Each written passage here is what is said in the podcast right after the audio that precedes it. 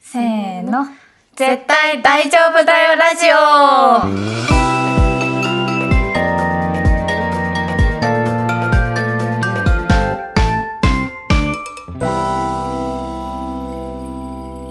第2回始まりました始まりました。えっとこのラジオはクリエイティブ業界に身を置き、日々をサバイブする20代後半女子2人が漫画やアニメをはじめ、身の回りのこと、最近の悩みまでいろいろなことを話していきます。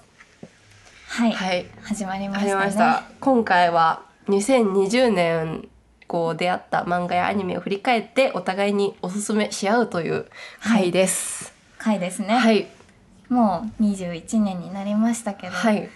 うんでも私やっぱこう自粛期間とかがあったので、うんうんうん普段より割と漫画とかすごい読んだ、いやそうなんですよね。うん、なん私かもね本当に進んでしまったすごい、うんうんうんうんうん。特に4月とかも、うんまあ、4月はね「キングダム」しか読んでなかったんです けどずっと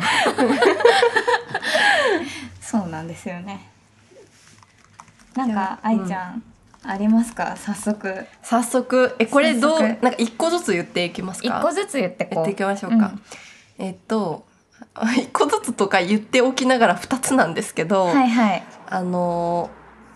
和山山さんっていうあ大好きですそうよね、漫画家さんの「女の園の星」っていう漫画とうん「と夢中さ君に」うんうんっていう漫画うんで「女の園の星」の方はこう連載されている、まあ、第1巻になるんですけど「夢中さ君に」はこう短編短編がこう詰まった一冊になっていてそう今年和山さんの漫画に出会ってもう雷に打たれたかのようねに 衝撃を受け、大ファンになってこうとりあえず出ているやつを全部、まあ、全部って言っても3冊ぐらいのかなまだ出されてるのが。漫うんうん画3冊ぐらいしか出されてないんですけど、うんそう買いあさったっていうのがありました。うん、あれだよねあのこの漫画がすごいみたいなやつにそうそうそうランクインそうなをんでめっちゃしてるそうえなんか2010これ2020年のこの漫画がすごいランキング女編で第2位がその夢中さ君にだったり、うんうんあと2021年がもう発表されてるんですけど、うんうんそれがの第1位が女の園の星だったりします。へーすごい注目されてて「夢中さ君に」はなんか来年あ今年か今年ドラマ化もするというこあそとうでなのへうん、みたいで、結え構ファン仲間の中ではざわざわしてますねドラマ夢化中さ君に」がうん連載、短編のあ方 短です編の方か、うん私そっちを読んだことある、あそうなんですね、うん、そうあの愛ちゃんから他の人が借りた漫う画んうんをうん私も読んだっああそういろんな人にていう、勧めまくっててそ うそうそうそう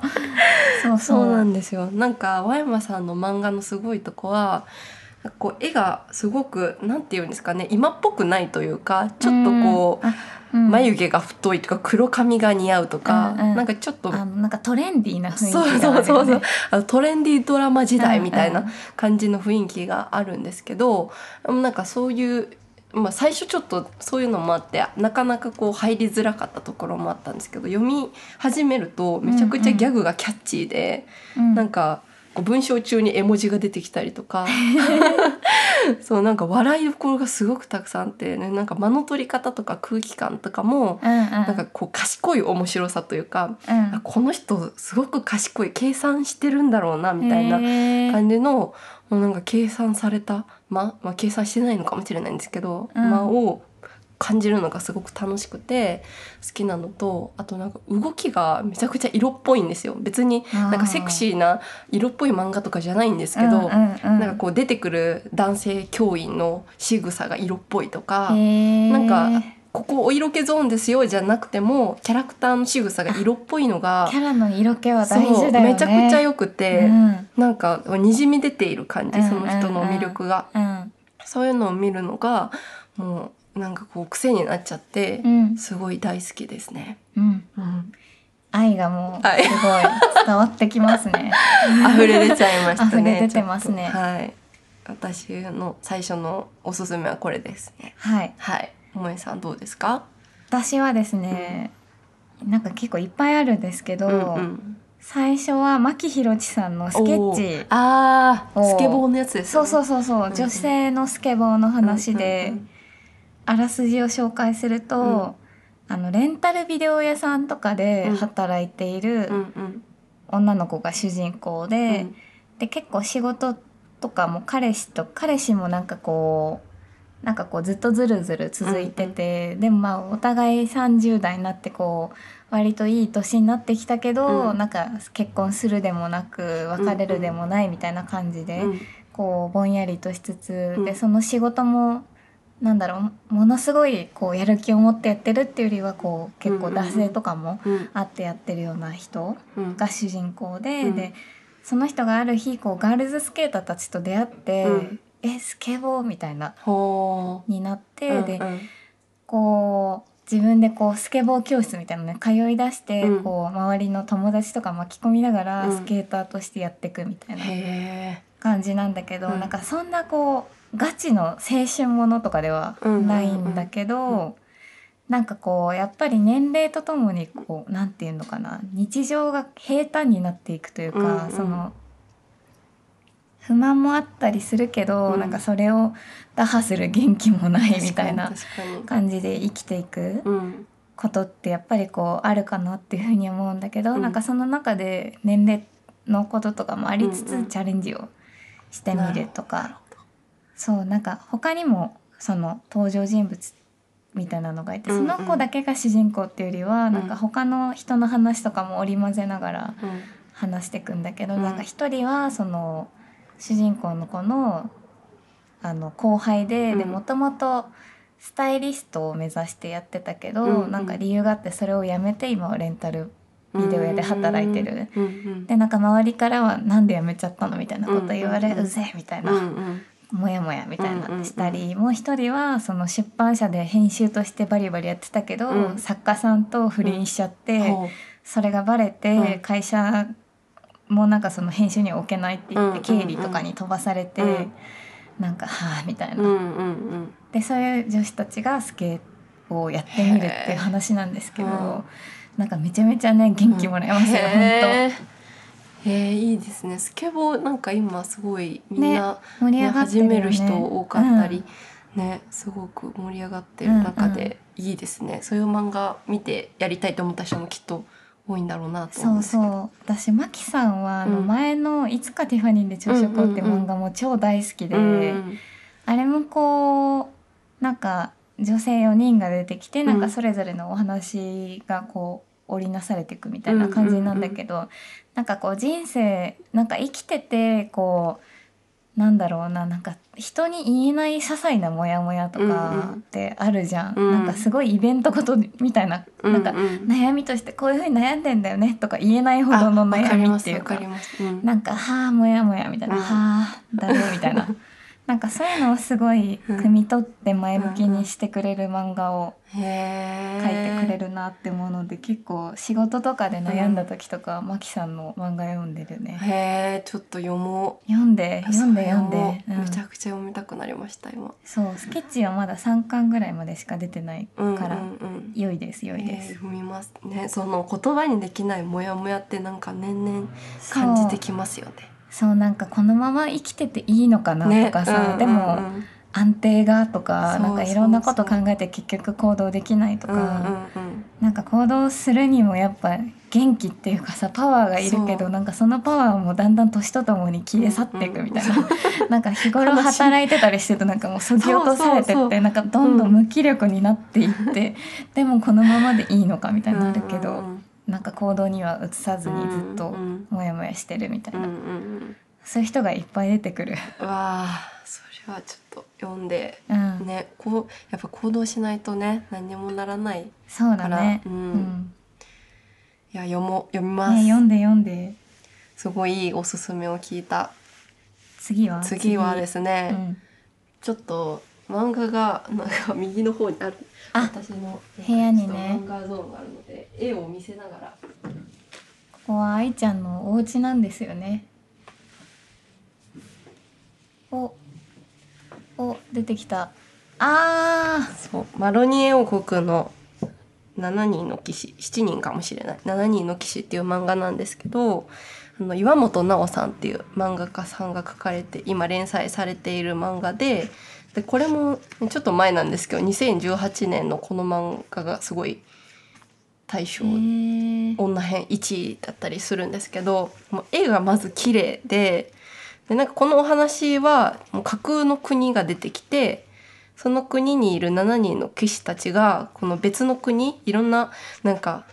なんだっけな名前獣の国とかうんそういうちょっとファンタジックな国がいっぱい出てきて、その国をなんかこう良くしていくというかなんかトラブルがその国で起こった時に7人の騎士中何人かがこう行ってそこの問題解決していくみたいな、うんうんそういう大きなストーリーがあるんですけど、まあそのもう完全ファンタジーなんですねこれが。でなんか最近あんまりこう完全ファンタジーな少女漫画なかなか見ないなと思って。確かにファンタジーを読む機会減ったかもそうそうちょっとねやっぱリアルなものの方が多い少年漫画とかは完全ファンタジーいっぱいありますけど、うんうんなんかリアルなものの方が多いなと思って気になって読み出したりこの岩本さんが前書いていらっしゃった「あの隣の町の天狗の子」っていう漫画も大好きなので、なんか読み始めたんですけどなんか名前とかもその騎士の名前が「眠くない」とか「獣使い」とかうんなんかちょっとこう変わった名前が多くて。そううすごいなんかおもちょっとなんていうんですかね絵本ん絵本が漫画になうんったみたいな感じがあって、面白いんですようんねね。なんか絵柄もなんだろうものすごい少女漫画少女漫画してないといそううかそうそうなんかちょっとフラットな感じそうだね、うん割とさっぱりしてるっていうかそう人間っぽい顔というか、うんうんおなんか目がめちゃくちゃ大きいとかじゃなくて、うんうでんこれの漫画も結構こう衣装とかすごい可愛かったりとかしてなんかすごいあの寒い国に行く話があるんですけど、うんそういうところのまあ寒い国だったらこうちょっとこう獣の毛皮を使ってような衣装が使われてたりとか、うんなんかそのなんか獣がいっぱいなんか国民が全員なんかある魔法で獣にされる国みたいなのがあって、はいはいはいそうそこに行った時は本当にそういう南国みたいな,、はいあの美なんか美術セットって言ったらあれですけどなんか国の設定がされててう、ん動物たちもすごいカラフルに描かれていたりとか。ななんか場所によってガラッとあの雰囲気が変わるのも面白いなっていうのもあってなんかこの間その岩本さんがあの NHK の「まんべん」っていう、ま、あの番組に出られてて、でまんべんがそのいろんな漫画家さんのなんかペン先をこうなんか映像としてみえてすっごいいいねそうめっちゃいいんですようんね。めなっんちゃか見たいそうその人のなんか変最近の変化とかなんかどういう方法で描いてるかとかを、うんうんこう見るあのそういうドキュメンタリー調のうん番組があるんですけど、なんかそこに出られてた時ももうめちゃくちゃ資料を持っていてでなんかなんだろう歴史に合ったものこうんのこの国はこの年代っていう設定だらからこういう靴を履いているとかなんかそれいやも想像だけじゃなくてそうそだよねう事実に基づいたものを履かせることでうん深みを出していてうんそういうのも見てて面白いんですようんね。うんそうだからちょっとこう、ね、今年結構私も前から発売はされてたけどなかなかこう手にこう手をなんていうんですかか買おうとしてなくて。はいはいはい今年買ってもう買っちゃえと思って買って、読んでなんかこう世界が広がった漫画です。なんかすごいカラーで見たくなるねそうなんです絵よね。柄が表紙もなんかコそうミそうックの質感が素敵そうちょっとねマットな感ねじマでッ、トな感じ、うんツルッとしてなくて水彩画で可愛い、ね、原画展とかやったらはすぐ行きたいみたいなああぐらい綺麗ねなイラストが多いですね。いいですねいいですね、さあ萌えさんターン私ですねはい。私はですね、うんそのビスクドールは恋をするっていう漫画ですほうビスクドあのービスル。クドールきその着せ替え人形は恋をするっていう風に書いて、うんうん着せ替え人形の部分をビスクドールって、へ書くんでえすけ。どおしゃれ。うんあのねコスプレの話なんですよね。へえ面白そう。えめっちゃ面白いし、うんなんかちょっと、うん、ちょっとエッチな感じなんだけど、うんうんう全然可愛いの。へえ。絵が可愛い。なんかあらすじ的には、うんその主人公が男の子で、うんうん。その男の子はあの実家がひな人形屋さんほうほうほう。なのね、でおじいちゃんひな人形職人のおじいちゃんうんうんと一緒に暮らしてて、そのおじいちゃんの元でなんか修行してるみたいなうんうん感じなのね。うんですごいあの手先が器用なんだけど、うん学校では全然友達とかいなくて、うん割と一人ぼっちでこう過ごしてる、うん、なんかずっとひな人形かわいいっつってひな人形かわいいって言ってたのずっと作ってるみたういんな。うんでなんかある日そんな中でなんかクラスのめっちゃモテるギャルほが同じクラスにいて、うんなんかその子とエンカウントするんですよ校内うでこほうエンカウントうそうなんかひな人形その五条くんっていう主人公の男の子は、うんそのひな人形を作業しになんか家庭科室うん誰もいなういん家庭科室に行ったら、んそのギャルがなんかこう下手なコスプレみたいな。うんうんなんかテロテロの衣装をなんか身にまとってうんうんこういるんだけど、うんでそこで円環としてうんなんか、私コスプレしたくてうんうん作ったんだよね、うんうんみたいな風に言うんだけどその服がめちゃめちゃ汚いっていう かなんか上手なものではなくるほどるてほどうんでそれでそのそのギャルが、うんあの。えー、とその五条くんに、うんその服を作ってほしいってほう頼むんですよ。でうん五条くんは服作りをうんうんうんそのコスプレの服作りを学びながら、うんそのギャルのことをこう交流を深めていくみたいうんうなんうん話なんだけど、まず絵が可愛い確かに可愛いそう絵がすごい可愛いし、うんなんかねギャグのバランスもいいんですよねへえ、そうなんかその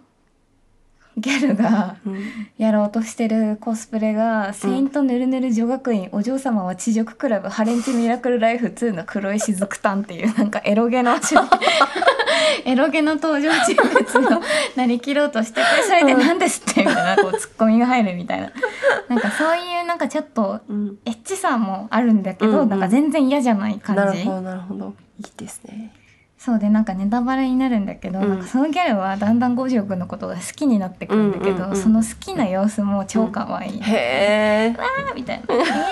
みたいな「シャキー」みたいな これはなんかねコスプレの知識もめっちゃ学べるのへえなんかあのコスプレのキャラに合わせてさ、うんうんなんかキャラって釣り目とか垂れ目とかあるうんじゃん,、うんうんなんかそれはこう目の横にテープを貼っはて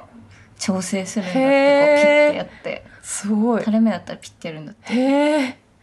すごいそうそうそうそうすごいですねそれはそう技術が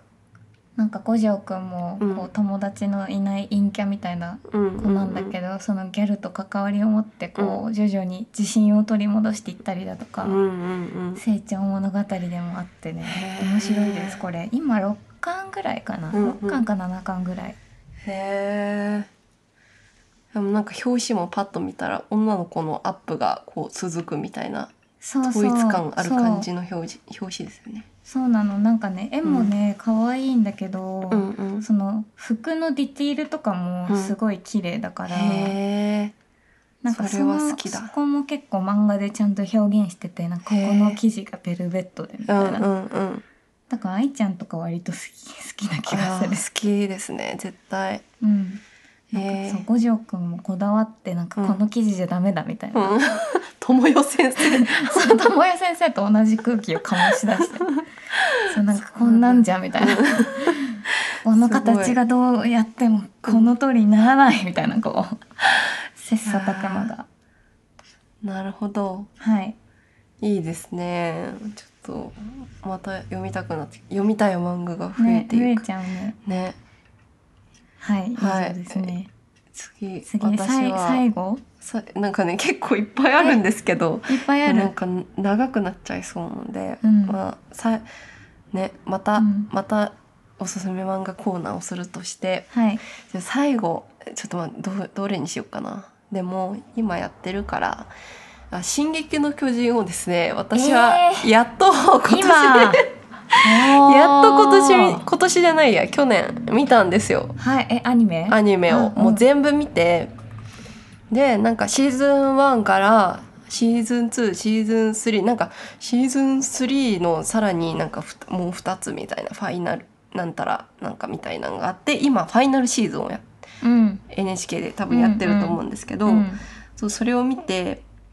なんかシーズン2くらいまで全然ハマらなかったんですよなんか惰性で見てて、はいはいあはのい人 VS 巨人みたいな時あーえ、萌えさんってちなみに全部見見てます進撃の巨人。全部私うもんシーズン2ぐらいで止まってて、うんうんなんかねちょっとねダラダラしてる感じになってそきうてそうなんですよ止まっちゃったそう私も、まあうんそこでも同じようになんかずっとエレン悩んでるぞみたいな、うん もうやれお前みたいな、うん もうやっちまえみたいな気持ちになっちゃって、うんそうなんかこうその、ね、テンポ感が自分のテンポ感と合わないあ感じそうそううをん感じてたんですけど、シーズン3からもうめちゃめちゃ面白くなっちゃっマジてでそうなんですなんかそう話の内容もだしキャラクターもこうシーズン3からぐんと増えてなんかシーズン2までね結構こう入れ替わり立ち替わり人が変わっていくみたいなエレンの周りの人たちが変わっていくみたいな感じだったんですけど、やっぱある程度こうなんか最強のなんか婦人が増えていくと、うんそれぞれに感情移入もしやすくなってそう面白くなっていくんですけどまあなんか簡単に説明すると、うんこう巨人ので出てくる世界で、うんうんうん主人公のエレン率いる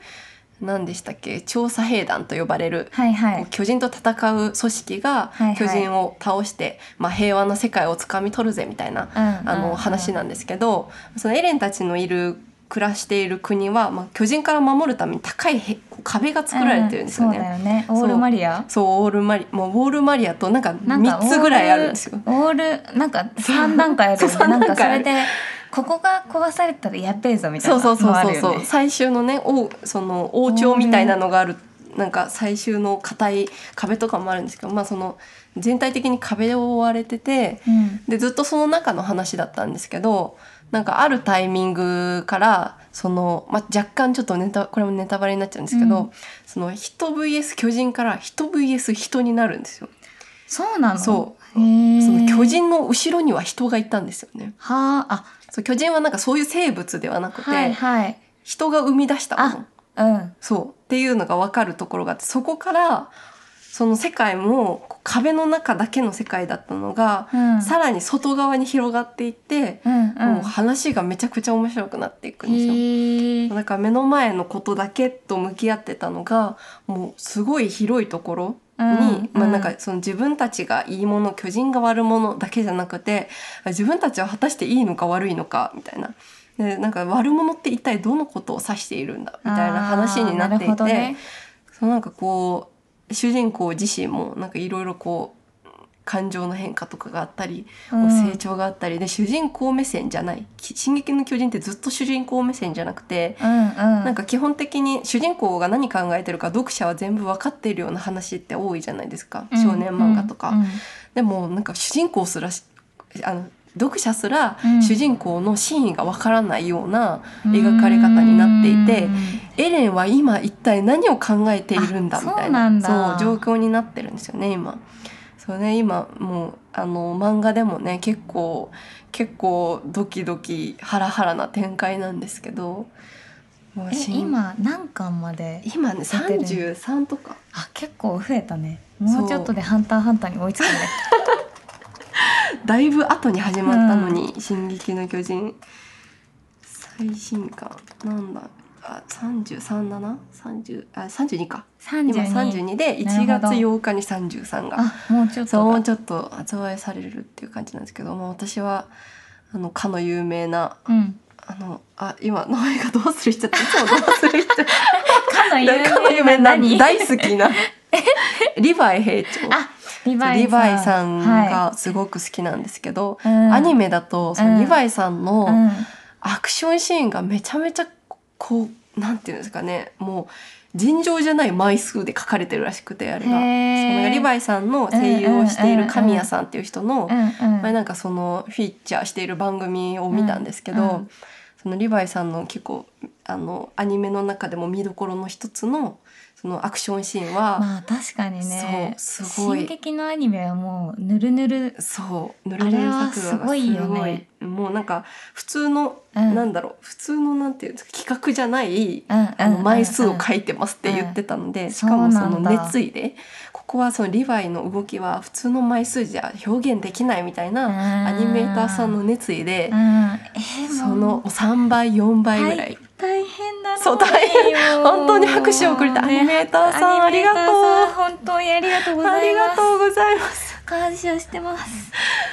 いやでも確かにうな、んなんか最初あの予告トレーラーみたいなの見た時に感動したもん「進撃の巨人」に関して、ねえみたいな「やべえぬるぬる」みたいなそうそう本当にそうね映画みたいななんかねねこう色とかそのちょっとセピア調みたいになってるんですよね、うんうん壁の中のあの砂ぼこりの感じとかを表現してイラストも鮮やかな絵じゃなくてちょっと茶色がかった絵とかになっててもう結構「進撃の巨人」で30分ぐらい喋れそうな勢いなんですけ ど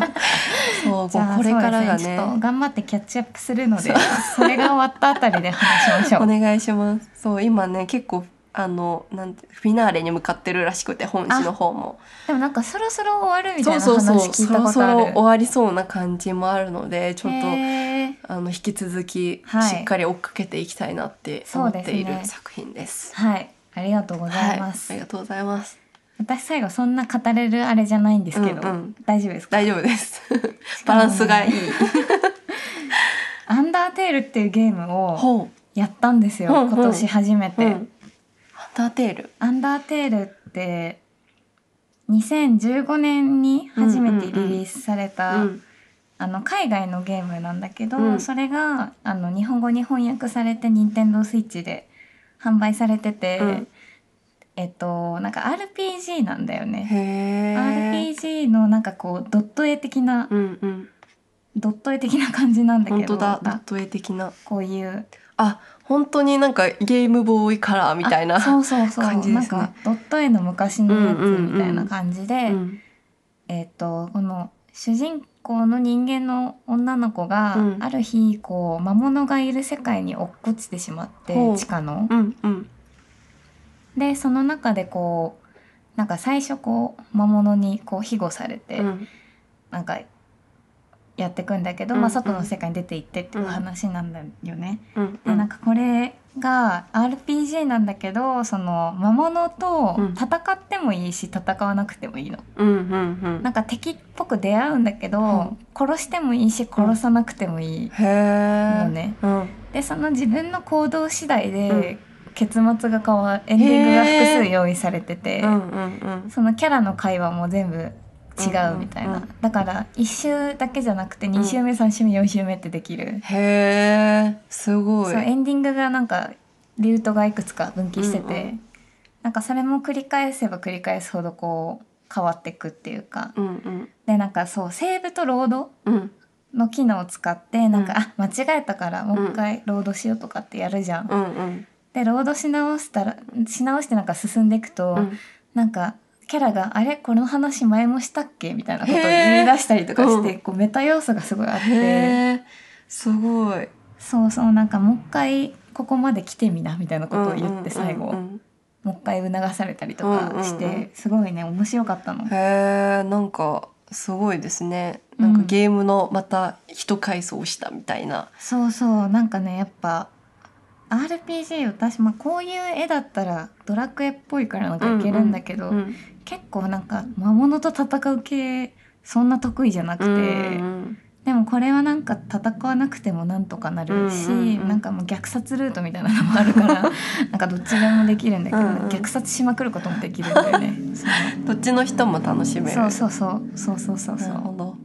へでもえ。殺さない方がむずいとかね、あ、そうなんです逆ねに。、うん、えー、でもなんかすごい可愛い感じのタッチなのにそう可愛いけど、結構難しいし、うん戦闘とかへえなんかいい感じに攻撃をこう避けながらうこんううん殺さずにこうなんか説得するみたいな、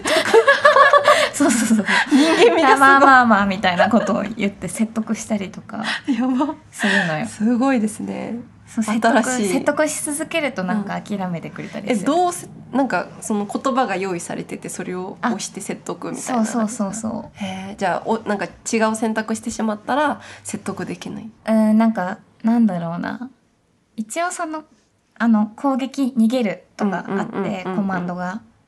で攻撃することもできるしうん攻撃しまくってたら死ぬんだけど、うんうん攻撃せずになんかこう話すみたいうんなうんやつとかもあったりして、へえそうそういいですね話すそうそうすごい面白かった、へえ面白いうん、でもなんかやっぱ難しくてちょっとうん 私は2週ぐらいで終わっちゃったんだけど、